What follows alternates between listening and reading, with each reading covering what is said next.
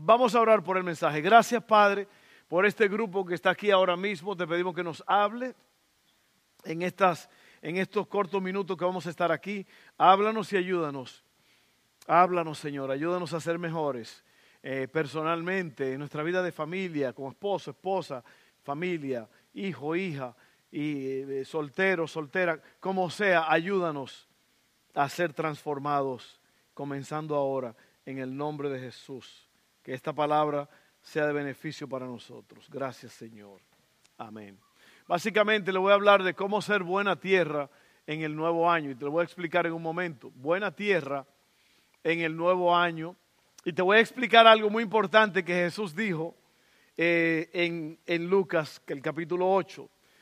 Eh, no hay nada más importante para un agricultor, una persona que trabaja la tierra, que que la tierra en la cual él va a sembrar sea fértil. ¿Qué quiere decir fértil?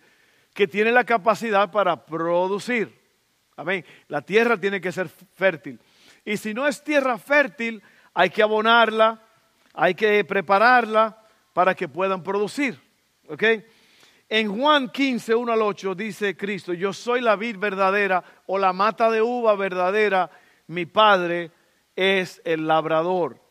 Ahora vamos a ver lo que dice Lucas 8, 4 al 8. Pon atención y piensa en lo que estamos diciendo para que tú veas cómo es que trabaja este asunto de la siembra y cómo ser buena tierra. Porque, bueno, te lo voy a explicar en un momento.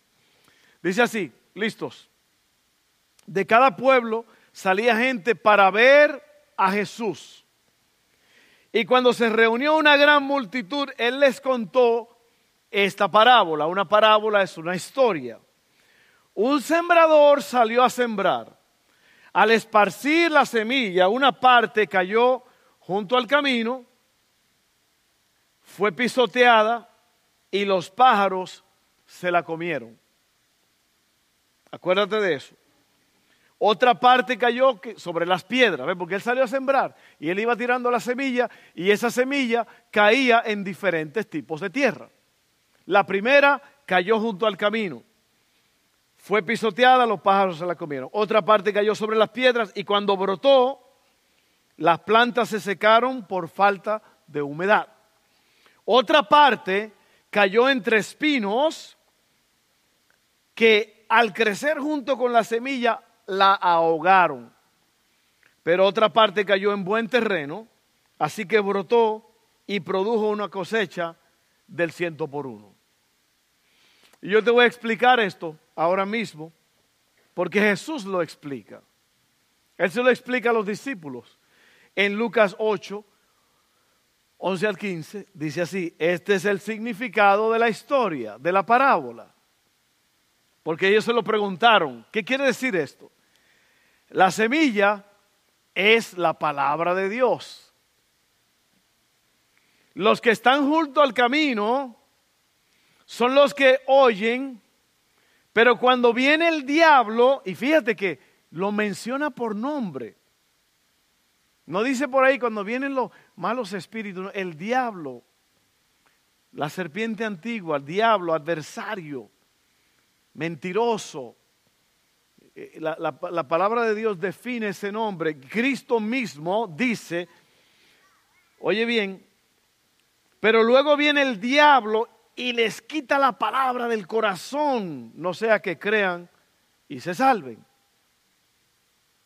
Oye esto, está tremendo esto. Los que están sobre las piedras son los que reciben la palabra con alegría cuando la oyen, pero no tienen raíz. Estos crecen por algún tiempo, pero se apartan cuando llega la prueba. Oye, qué tremendo está esto. Oye bien. La parte que cayó entre espinos son los que oyen, pero con el correr del tiempo los ahogan que las preocupaciones, las riquezas y los placeres de esta vida. Y no maduran. Pero la parte que cayó en buen terreno son los que oyen la palabra con un corazón noble y bueno y las retienen y como perseveran, producen una buena cosecha. El Señor quiere, yo quiero, que tú seas un buen terreno donde la palabra de Dios, cuando la estás recibiendo como ahora, produzca fruto. Porque ¿sabes lo que pasa? Si tú no oyes la palabra y no la guardas, tú vas a salir por esta puerta igual que como entraste. A lo mejor derrotado, a lo mejor enfermo, a lo mejor sin esperanza, sin propósito, pero la palabra de Dios te da todo eso. La palabra de Dios te sana, te libera, te ayuda, te levanta, hace que te recuperes, te salva, que es lo primero, lo más importante que hace la palabra de Dios, que te salva. Amén. Oye bien esto, oye bien, prepara tu oído para oír esto, porque es muy importante. ¿Qué es la semilla? La semilla es la palabra de Dios, Cristo lo dijo. Y un estudio más profundo revela, un estudio más profundo revela que la palabra es Jesús mismo. Él es la semilla que produce vida. En la Biblia, otras palabras que se usan son grano y simiente. La semilla posee todas las características, todas las posibilidades de vida, pero necesita tierra donde caer para poder producir.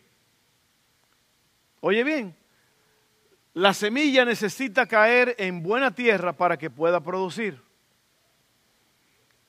En primera de Pedro 1.23 dice, pero ustedes han nacido de nuevo no de simiente o semilla perecedera, sino de simiente imperecedera, o sea que no perece, mediante la palabra de Dios que vive y permanece.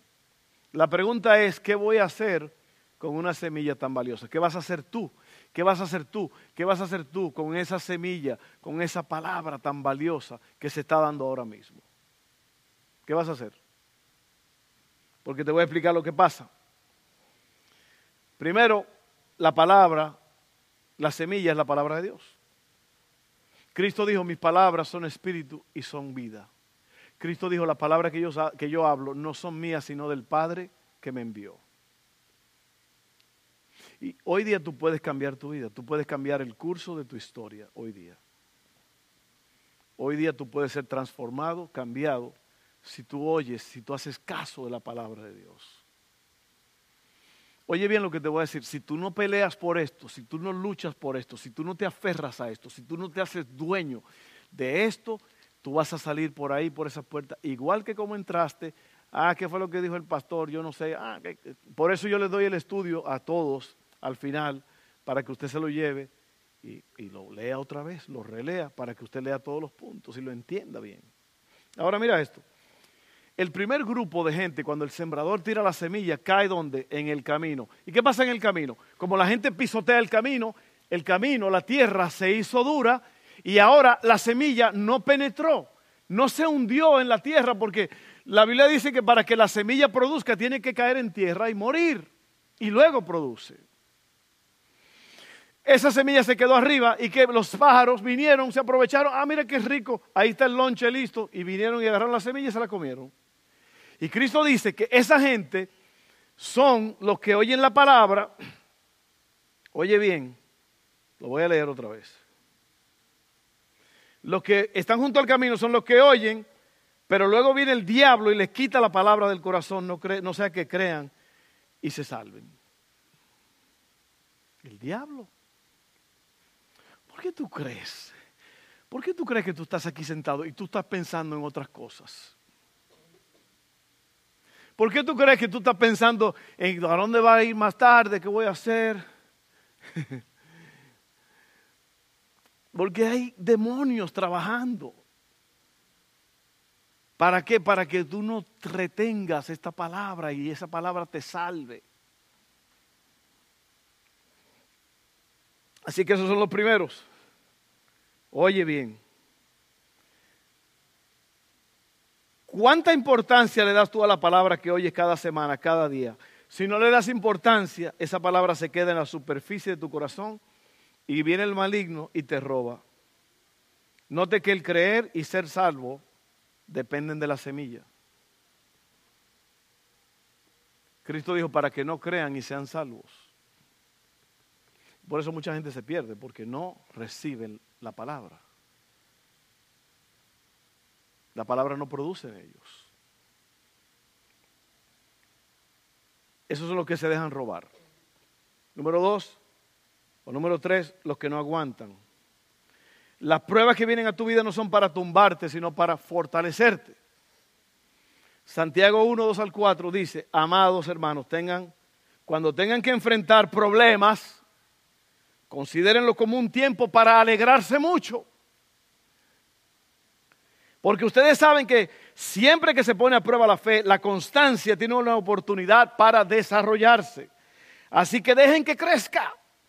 Pues una vez que su constancia se haya desarrollado plenamente, serán perfectos y completos y no les faltará nada. Ese amén fue rotundo. ¿Sabéis lo que pasa con muchos de ustedes? Muchos de ustedes, y perdónenme que se lo diga así tan abiertamente, muchos de ustedes están en el limbo. Usted está en el limbo, usted, eh, por eso el diablo viene y roba la palabra. Usted está. ¿Y qué fue lo que dijo el pastor? No, tiene que estar así, mira, oyendo, oyendo, oyendo, oyendo. Yo por eso cada mañana yo me voy a un, lugar que yo tengo en el patio de mi casa y yo me voy ahí y ya cuando yo cierro esa puerta, mi esposa sabe, mi esposa dijo, yo le digo, me voy al camión. Es un camión, un RV, un camión de pasear, que yo lo compré, lo restauré y esa es mi, mi, casita de escape. Yo me voy ahí todos los días. Y yo no digo esto para decir que yo soy muy espiritual y que, de eso no se trata. Yo voy ahí porque yo entiendo que yo tengo que tener un encuentro con Dios cada día. Yo tengo que leer la palabra. Yo tengo que orar, yo tengo que clamar. Yo tengo que, llorar, clamar a Dios con lágrimas por mi casa, por mi familia, por mis hijos, por mí mismo, por ustedes como iglesia. ¿Usted sabe por qué muchas familias están derrotadas? Porque los padres de la familia no oran, y menos los hijos. Imagínate si tus hijos no te ven orando y clamando y leyendo la palabra, ¿cómo van ellos a hacerlo también? Pero bueno, vamos a seguir porque ya, estamos terminando. Son los que no aguantan. Las pruebas que vienen a tu vida no son para tumbarte, sino para fortalecerte. ¿Y sabes qué pasa con mucha gente? Viene un problemita. Ay, ¿por qué Dios permite que yo pase por esto? ¿Y por qué Dios? ¿Por qué Dios es el culpable de las cosas malas que le pasan a uno? ¿Quién es el que Cristo viene? El diablo viene para robar, matar y destruir. Es el diablo, no Dios. Oh, pero yo he visto gente me han dicho a mí, pasando por un divorcio, porque Dios permite que yo... No, tú fuiste el que permite, tú fuiste el que hiciste lo malo, tú fuiste el que no cuidaste tu matrimonio, tú fuiste el que no prosperaste en tu matrimonio. Ahora la culpa es de Dios. Y aquí dice que cuando vengan las pruebas, vienen para ayudarte. Cuando tú estés pasando por un problema, es una oportunidad para que Dios se glorifique. Para que tú le ores a Dios y clames a Él y Él va a hacer algo. Y entonces al final tú decir, ah, caray, Dios es grande y poderoso. Qué bueno que me ayudó otra vez. Amén. Esos son los que no aguantan. Lo ven los que no maduran. Lo que no maduran. Aquí se mencionan las palabras preocupaciones, riquezas y placeres. Solo Dios puede librarnos de estas ataduras. Oye bien, preocupaciones. La palabra preocuparse quiere decir ocuparse antes de. Pre ocuparse. Empezar a temblar, a tener miedo, empezar a, darle vuelta a la cabeza antes de que venga el problema. Alguien dijo, y yo creo que es verdad, que más del 90% de las cosas por las cuales nos preocupamos nunca pasan, nunca llegan a pasar. Alguien dijo que preocuparse es como sentarse en una mecedora, mucho movimiento, pero no vas para ningún lado. Amén. Hay personas que se pasan la vida preocupándose. Oye, hermano, no te preocupes tanto, deja que Dios haga lo que va a hacer. Órale a Dios, clámale a Dios. Él va a hacer la obra. Y luego vienen las riquezas. Usted sabe la gente que yo he visto que se han ido a pique porque consiguen dos o tres pesos y se creen que son los reyes de la tierra. Porque tienen un par de carritos de lujo, una casita, ya se creen que, que son la última Coca-Cola del desierto. Y se presumen. Lo más presumido es uno que no tenía nada y ahora es rico y ahora quiere aparentar. Usted lo puede ver en Facebook, ¿verdad? Todo el mundo quiere aparentar lo que, lo que, ah, bueno, a lo mejor lo que es o lo que no es. Pero yo conozco gente que son tan presumidos en Facebook que me dan ganas nada más de eliminarlos de una vez. Bueno, yo los elimino en verdad. Ellos pueden ver lo que yo pongo, pero yo no veo lo que ya ellos ponen porque me tienen hartos de presumir. Y esos que presumen son los que dejan de ir a la iglesia porque tienen muchas porquerías que presumir. O sea, no hay nada malo en tener cosas buenas, mi hermano, pero hay que darle gracias a Dios por esas cosas y disfrutarlas. Pero no dejes a Dios por ellas. Dale gloria a Dios por ellas. Esos son los que no maduran. Riquezas. Mira lo que dice la palabra en Timoteo, 1 Timoteo 6:9. Dice así: Pero los que viven con la ambición de hacerse ricos caen en tentación y quedan atrapados por muchos deseos necios y dañinos que los hunden en la ruina y la destrucción. ¿Sabe que tener dinero no es malo? Yo conozco gente que son poderosas con mucho dinero, pero ellos saben dominar, no se dejan dominar el dinero, ellos dominan el dinero. Así es. No deje que el dinero te domine. Y por último dice allí placeres. ¿Qué es un placer? Un deseo. Usted sabe que esto es lo que mata a la gente, el placer. Hay tres cosas que la Biblia menciona. El deseo de los ojos, el deseo de la carne y la vanagloria de la vida. Usted sabe que los placeres mayormente el placer del cuerpo, el placer de comer sin parar de comer, el placer de las cosas sexuales, de las inmoralidades sexuales. Eso está destruyendo a la gente hoy día, los matrimonios. ¿Por qué? Porque esos son deseos fuertes. Nosotros fuimos cableados para eso en el matrimonio, en el santo estado del matrimonio. Pero si tú te desvías y tú estás haciendo lo que no debes, si tú estás ofreciendo tu cuerpo al pecado, eso es lo que pasa, que por eso es que mucha gente no se meten con Dios completamente, porque le gusta mucho el placer, especialmente el placer sexual. No aprobado por Dios. Porque Dios inventó el sexo. Es buenísimo, lo mejor que hay, pero dentro de los límites del matrimonio. Enséñele eso a sus hijos, porque si no van a agarrar la pornografía. La pornografía, si usted supiera lo que yo sé de niños, de jovencitos, que se están comiendo, jovencitas de 13, 14 años, consumiendo pornografía. ¿Tú te, imaginas, lo que causa en una mentecita de un niño consumir pornografía? Eso es la cosa más espantosa que le puede pasar. ¿Por qué? Porque son deseos muy fuertes. ¿Sabes lo que quieren hacer después? Practicar lo que están viendo. Porque se llenan de, de pasión viendo estas cosas. Usted sabe de lo que estoy hablando, eso es fuerte. Usted tiene que chequear los teléfonos de los niños, tiene que chequear lo que ellos están viendo, tiene que chequear eso. ¿Por qué? Porque si no, ese niño se va a convertir en un predador sexual.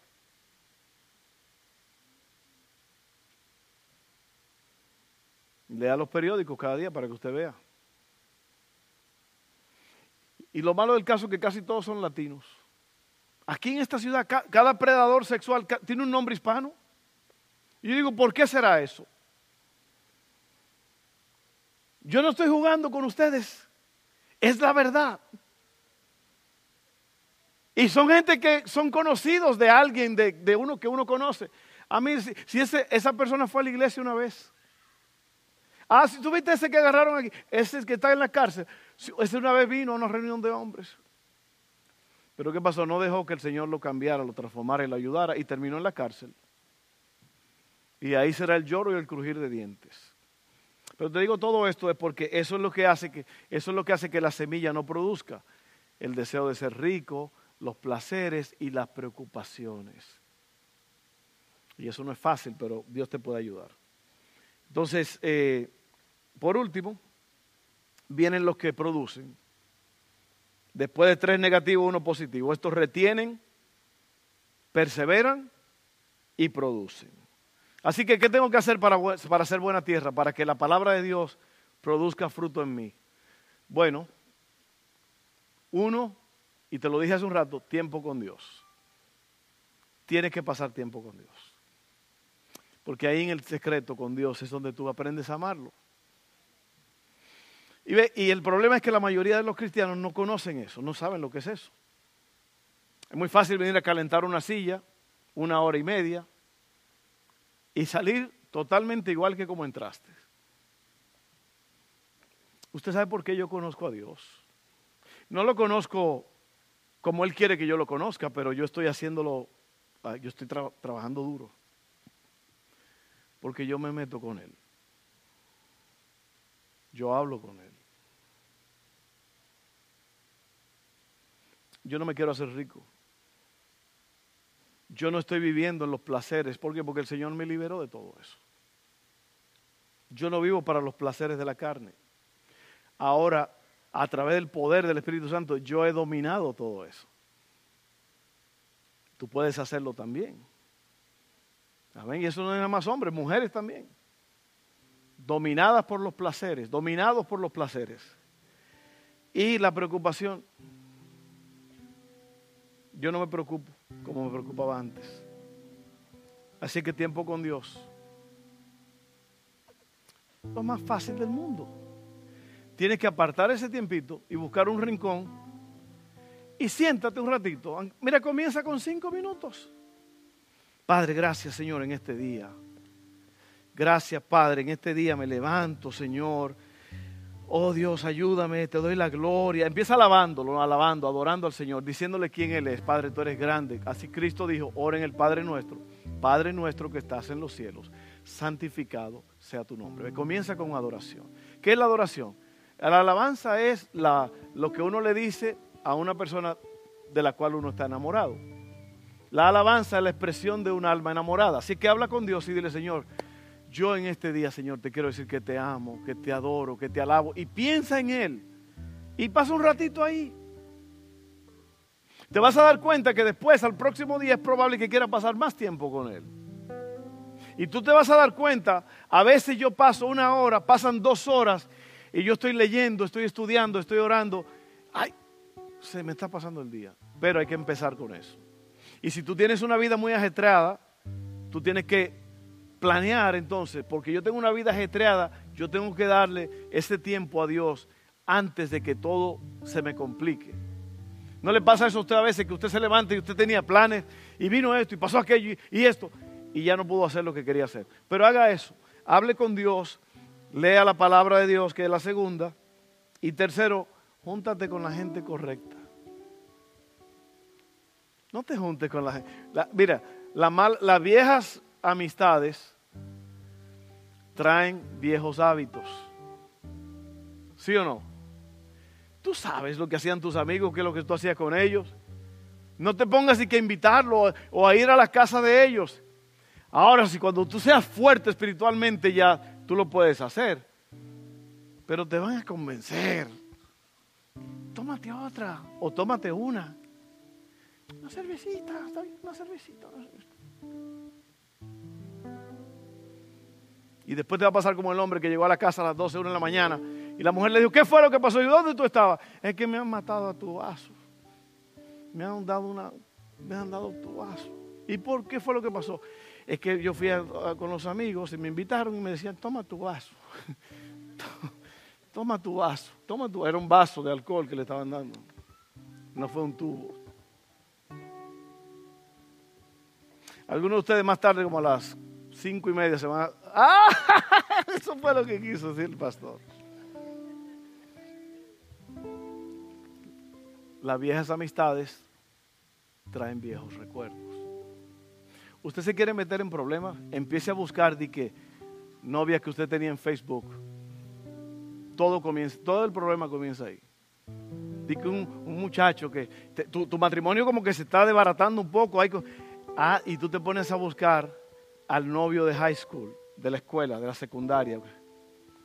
Y te lo encuentras porque el desgraciado ahora está disponible y se divorció también.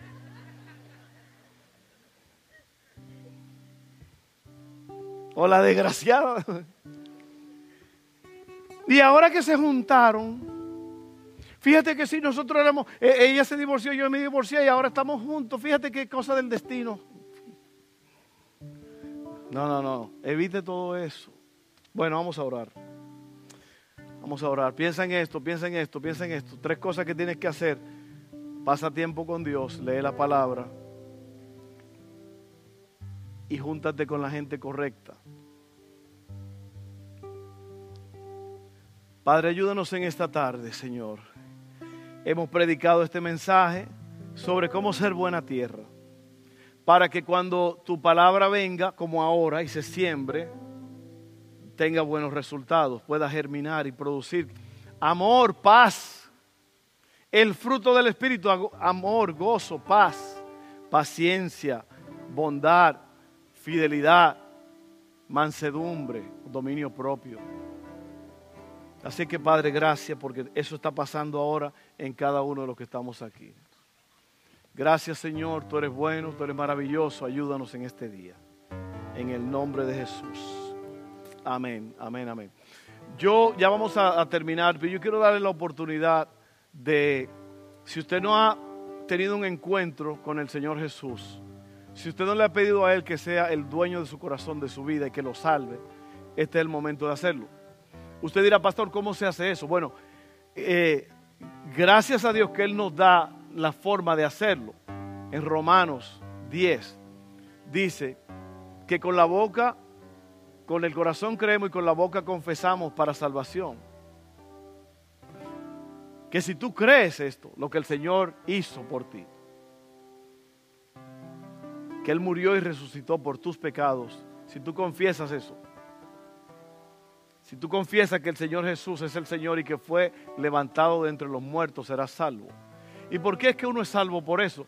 Bueno, porque el trabajo de la salvación no lo haces tú, el trabajo de la salvación lo hizo Cristo. Y tú tienes que pedirle a Él que te salve. Es como cuando tú vas a un doctor Fuiste al doctor, fuiste a la emergencia, te metiste al carro o alguien te llevó, hiciste el esfuerzo, pero el que te salva la vida es el doctor. ¿Sí o no? Así mismo es con Cristo. Él es el que salva. Él fue el que pagó el precio en la cruz del Calvario porque dice la Biblia que sin derramamiento de sangre no hay perdón de pecado. Entonces si tú aceptas eso, el Señor Jesús te salva y ahora tú eres nueva criatura. Yo te quiero dar esa oportunidad para que tú hables con Dios y le pidas eso. Porque mira, si tú te mueres hoy sin hacer ese, esa confesión de fe, tú no vas a tener vida eterna con Dios. Eso es tan simple así como es. Y yo tengo que decirte la verdad como es. Dice que que con la boca se confiesa para salvación. Cree en el Señor Jesucristo y serás salvo tú y toda tu casa. Tienes que creer y tienes que confesar. Vamos a confesarlo ahora. Ora conmigo esta oración. Todos oren conmigo. Si usted la hizo o no la ha hecho, hágalo conmigo. Dígale, Padre, creo en Jesús. Yo acepto lo que Él hizo en la cruz. Confieso con mi boca. Creo con mi corazón que Jesucristo es el Señor. Que Él murió y resucitó. Perdona todos mis pecados y hazme una nueva persona. Sálvame, dame la vida eterna, Padre. Gracias en el nombre de Jesús. Amén. Bueno, si tú hiciste esta oración, este es el comienzo. Tú ahora mismo eres salvo, pero tienes que vivir para Dios. Y para eso estamos aquí, para ayudarte.